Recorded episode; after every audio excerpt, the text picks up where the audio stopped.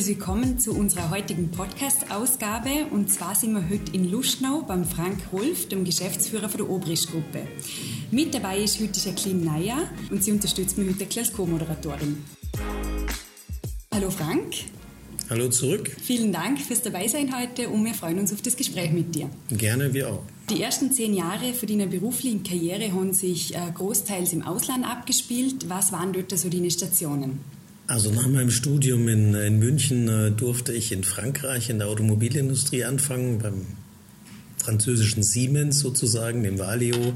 Mit dem Unternehmen durfte ich dann danach weiter nochmal zwei Jahre nach Japan gehen, Verdichterentwicklungen machen, dann wieder zurück nach Paris und von da aus ging es mit einem deutschen Unternehmen dann weiter nach Spanien, äh, Richtung Barcelona. Dann war ich da zwei Jahre in der Motorkühlung und bin dann später nochmal zwei Jahre nach USA gegangen. Und 2002 bin ich dann aus USA hier in Vorarlberg eingewandert. Mhm. Also einige Stationen, bevor es nach Vorarlberg ging in dem Fall. Äh, von wo kommst du ursprünglich und was hast du für Ausbildung absolviert und hat es dich von Anfang an schon so in die Automobilindustrie gezogen? Also ich bin in Heidelberg geboren, dort aufgewachsen in der Gegend und habe dann später in München äh, an der TU München Elektrotechnik studieren dürfen. Bisschen äh, ja, Wirtschaftswissenschaften dabei, bisschen Maschinenbau auch äh, da reingeschnuppert. Ähm, das ist so von der Ausbildung her das, was ich gemacht habe. Was mich immer interessiert hat, war ins Ausland zu gehen. Deswegen bin ich nach einem schnellen Studium erst mal ein halbes Jahr mit dem Motorrad durch Afrika gefahren. Mhm. Dann bin ich zurückgekommen und dann hat das mit dem Ausland, das war natürlich die Faszination und dann habe ich versucht, auch irgendwo im Ausland äh, Arbeit zu finden. Und da ist halt die Automobilindustrie dahergekommen und es hat sich angeboten. Das war glücklicher Zufall. Mhm. Hat Spaß gemacht. Und was fasziniert dich an der Automobilindustrie? Naja, ich meine, die Produkte selber, die, äh, da gibt es schon ein paar tolle Dinge. Äh, wenn man das überlegt, was man alles mit so einem Auto machen kann, das ist das eine. Die ganze Weiterentwicklung, was Antriebsstrang, Kühlung und äh, Klimatisierung und sowas angeht, ist ein, ist ein relativ äh, wichtiges Produkt, denke ich, in, in unserer Gesellschaft oder in den Gesellschaften weltweit. Das Thema, das mir immer auch umgetrieben hat, war, man, man kann immer diese ganzen Kreuze machen, wenn man ein Auto bestellt. Ne? Man macht immer ein Kreuz, das man nicht macht. Und das ist, man schädigt halt irgendwo die Umwelt. Und das war von Anfang an immer irgendwo der Wunsch, Emissionen da zu vermeiden, zu reduzieren. Und äh, deswegen haben der Frank Obrist und mich mal, ja, uns auch hier mit dem Unternehmen zusammengefunden. Du warst ja wirklich international unterwegs. Was hat dich denn schlussendlich dazu bewegt, nach Lustenau zum kommen? Ich habe in Frank 1997, Frank Obrist, auf einer Konferenz für umweltfreundliche Kältemittel in Oslo kennengelernt. Wir haben später dann, als ich in Amerika war, habe ich mit äh, meiner damaligen Firma und der Firma Chrysler, Daimler Chrysler damals, haben wir hier einen ersten Prototypen mit umweltfreundlichem Kältemittel aufgebaut, natürlichem Kältemittel und haben uns dann in der Zeit noch ein bisschen mehr äh, kennengelernt. Und so ist der Gedanke entstanden, hierher äh, in die Obrist zu wechseln. Das war dann 2002 soweit und dann bin ich mit ins Unternehmen hier eingestiegen und wir haben aus dem kleinen, aber sehr guten äh, Unternehmen ein etwas größeres und immer noch sehr gutes Unternehmen gemacht, halt deutlich internationaler aufgestellt jetzt nach 20 Jahren, als es damals der Fall war. Kannst du in ganz einfachen Worten erklären, was die Obrist macht? Also die Obrist hat verschiedene Geschäftsfelder. Wir reden inzwischen von der Obrist Gruppe, aber fangen wir mal mit der Obrist Engineering an. Die Obrist Engineering macht Thermomanagement und sie macht Verdichterentwicklung. Und das Ganze hauptsächlich für Klimaanlagen, Wärmepumpen im Fahrzeugbereich, aber auch im Stationärbereich. Das, was uns da immer umtreibt, ist der Einsatz von natürlichen Kältemitteln oder halt auch von Kältemitteln, die sehr stark in ihrer Auswirkung für die Umwelt reduziert sind. Also da gibt es chemische Kältemittel, die haben ein Globing Warming Potenzial von weniger als 150. Die sind dann nur noch die, die zugelassen sind. Das heißt, alle Entwicklungen in der Obrist Engineering drehen sich um dieses Thema, das richtige Kältemittel einzusetzen, das halt kein logischerweise keine Ozonschicht schädigt, ist das eine, dass äh, das Global Warming äh, sehr stark reduziert ist durch die Emissionen vom Kältemittel. Äh, das ist ein wichtiger Punkt und auch die, die Abfallprodukte oder die, die Produkte, die entstehen, wenn Kältemittel in die Umgebung gelangt, ja, äh, die sollten so sein, dass sie sich halt mit der Umwelt vertragen. Darüber hinaus gibt es die Obus Powertrain. Und in der Powertrain haben wir vor ein bisschen mehr als zehn Jahren uns mal überlegt, wie müsste denn eigentlich ein Antriebsstrang ausschauen, der wirklich zukunftsfähig ist. Und ähm, die Gedanken dazu, gehen folgendermaßen. Wir fahren heute immer noch äh, mit Verbrennungsmotoren, mit Benzin und Diesel und diese Motoren, die betreiben wir sehr oft äh, im Straßenverkehr in einem relativ ineffizienten Teillastpunkt. Und der Gedanke war, das nicht mehr zu tun und zu sagen, okay, ich ersetze den Verbrennungsmotor, der ja einen direkten Durchtrieb an die Räder hat mit Getriebe, durch ein kleines Kraftwerk. Und in diesem kleinen Kraftwerk wird eigentlich nur noch Strom erzeugt. Das ist mal der eine Gedankengang. Der andere Gedankengang ist zu sagen, wie sollte denn ein Fahrzeug angetrieben werden? Und da kommt man relativ schnell drauf, dass ein Elektromotor dafür eigentlich ähm, ein sehr gutes Werkzeug ist, weil er hat eine hohe Effizienz, hohe Leistungsdichte, lässt sich einfach herstellen. Also Elektromotor zum Fahren vom Fahrzeug perfekt. Der Elektromotor hat den kleinen Nachteil, dass er Strom braucht. Und äh, den Strom, den kann man sich natürlich aus einer großen Batterie holen, aber die ist dann schwer und teuer. Und da sind ein paar Materialien drin, die halt vielleicht in der Erdkruste doch eher selten sind oder mühsam zu bekommen sind. Und von daher macht sicherlich Sinn, eine kleine Batterie dazu verwenden, anstatt eine große. So, und das ist der nächste Gedankengang in dem Antriebsstrang. Das heißt, wir haben also jetzt ein kleines Kraftwerk, das Strom machen kann. Wir haben eine kleine Hochleistungspufferbatterie und wir haben einen elektrischen Motor zum Fahren. Wenn jetzt also das Fahrzeug fährt, sagen wir mal im Stadtverkehr, dann kann die komplette Leistung zum Fahren aus der kleinen Pufferbatterie genommen werden. Auch alle Beschleunigungsvorgänge können aus dieser Batterie genommen werden und alle Bremsvorgänge können dorthin wieder zurückgespeichert werden in die kleine Batterie. Wenn ich jetzt aber schneller fahre, sagen wir mal schneller als 65 Stundenkilometer und der Ladezustand der Batterie abgefallen ist, dann kann ich mein kleines Kraftwerk dazu schalten. Das kleine Kraftwerk betreiben wir in einem unserer Demonstratorfahrzeuge da draußen heute noch mit Benzin. Zukünftig aber, und das haben wir jetzt auch auf, ein, äh, auf der Münchner Motorshow, also auf der IAA in München vorgestellt, ähm, kann dieses Fahrzeug dann auch mit grünem Methanol betrieben werden. Dieses Methanol, das möchten wir in den Wüsten der Welt äh, sehr umweltfreundlich herstellen und dort ähm, einen Treibstoff herstellen, der CO2-negativ ist. Also von der Vision her vom Unternehmen wollen wir immer Emissionen vermeiden oder reduzieren oder sie ganz auf Null runterfahren. Und jetzt gehen wir einen Schritt weiter und wollen eigentlich Emissionen aus der Luft wieder abziehen. Und wenn wir jetzt einen Kraftstoff haben, ähm, der aus so einem Kraftwerk kommt in der Wüste, mit der, mit der Sonnenenergie produziert und aus äh, Meerwasser und Luft, dann können wir Kraftstoff herstellen, der, wenn er in Fahrzeug vertankt und verbrannt wird, dazu führt, dass nicht CO2 mehr emittiert wird, sondern dass der Atmosphäre CO2 entzogen wird.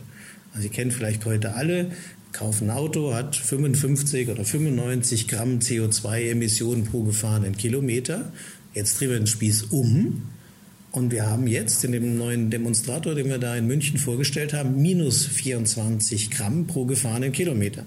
Also desto mehr Kilometer ich fahre, desto mehr CO2 kann ich der Luft mit diesem Prinzip entziehen. Und da liegt die Zukunft. Die verschiedenen Prozesse, die man braucht, um A-Fuel herzustellen, die gibt es heute. Die gibt es zum Teil großindustriell, noch nicht groß genug, aber das, äh, in weiten Bereichen äh, gibt es die Technologie und man muss sie zusammenführen, man muss sie aber auch noch reifer machen. Unser Geschäftsmodell besteht ja immer darin, dass wir einerseits, denke ich, gutes Engineering machen und andererseits der zweite Fuß, auf dem wir stehen, sind die Lizenzen. Das heißt, wir haben über 200 Patente, die lizenzieren wir an Fahrzeughersteller, an große Tier 1 oder in dem Fall halt auch an industrielle Partner für solche Anlagen. Wenn wir wieder zurückkommen zu eurem Hybrid-Antrieb, ihr habt da ein Demonstrationsauto. Was sind denn da die, die, die Erkenntnisse? Die Erkenntnisse aus, diesen, ähm, aus diesem Fahrzeug, das ja schon eine ganze Weile fährt, dafür haben wir als Basis äh, ein Tesla Model 3 verwendet.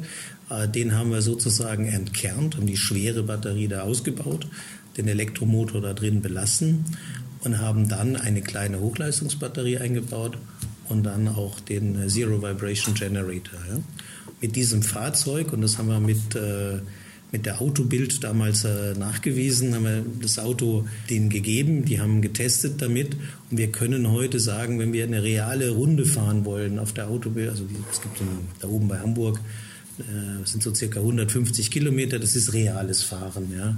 Dann können wir dort nachweisen, dass dieses Fahrzeug, der Mark II, den wir da haben, circa äh, zwei Liter Benzin auf 100 Kilometer verbraucht und dann noch äh, 7 Kilowattstunden elektrisch. Ja.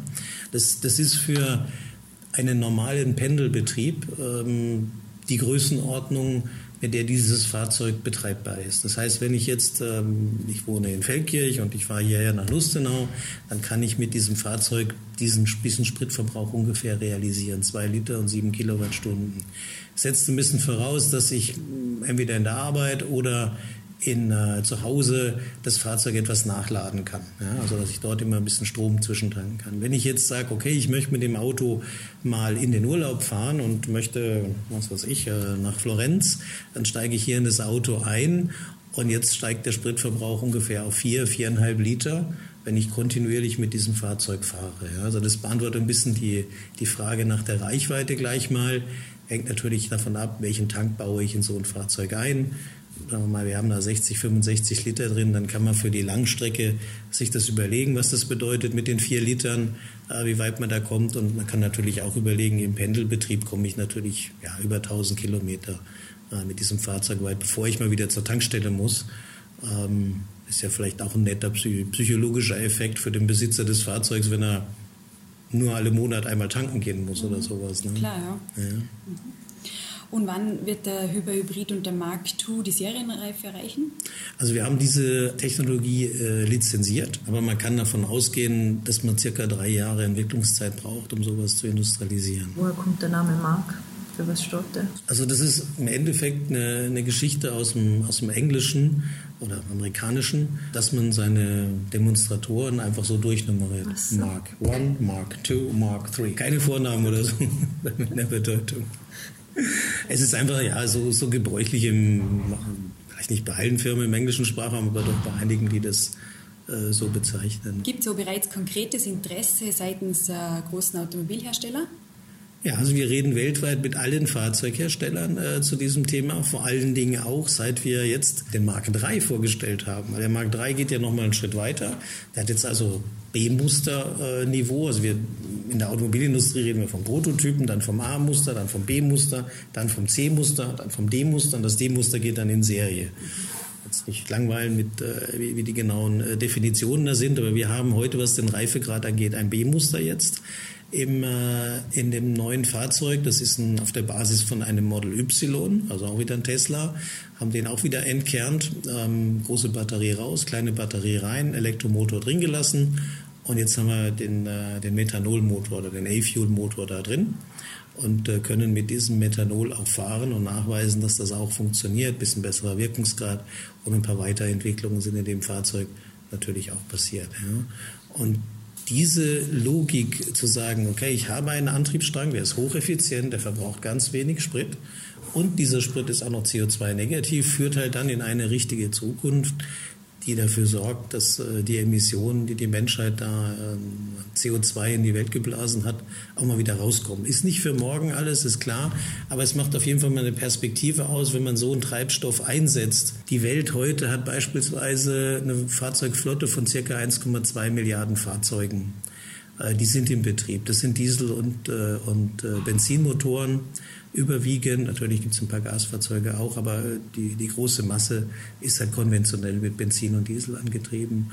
Und vielleicht in den nächsten zehn Jahren kommen noch mal 800 Millionen Fahrzeuge dazu. Und dann geht es natürlich einerseits darum, was baue ich in diese neuen 800 Millionen Fahrzeuge ein? Welche Technologie? Die sollte CO2-negativ sein, unserer Meinung nach. Aber ich muss auch überlegen, was mache ich denn mit der Flotte?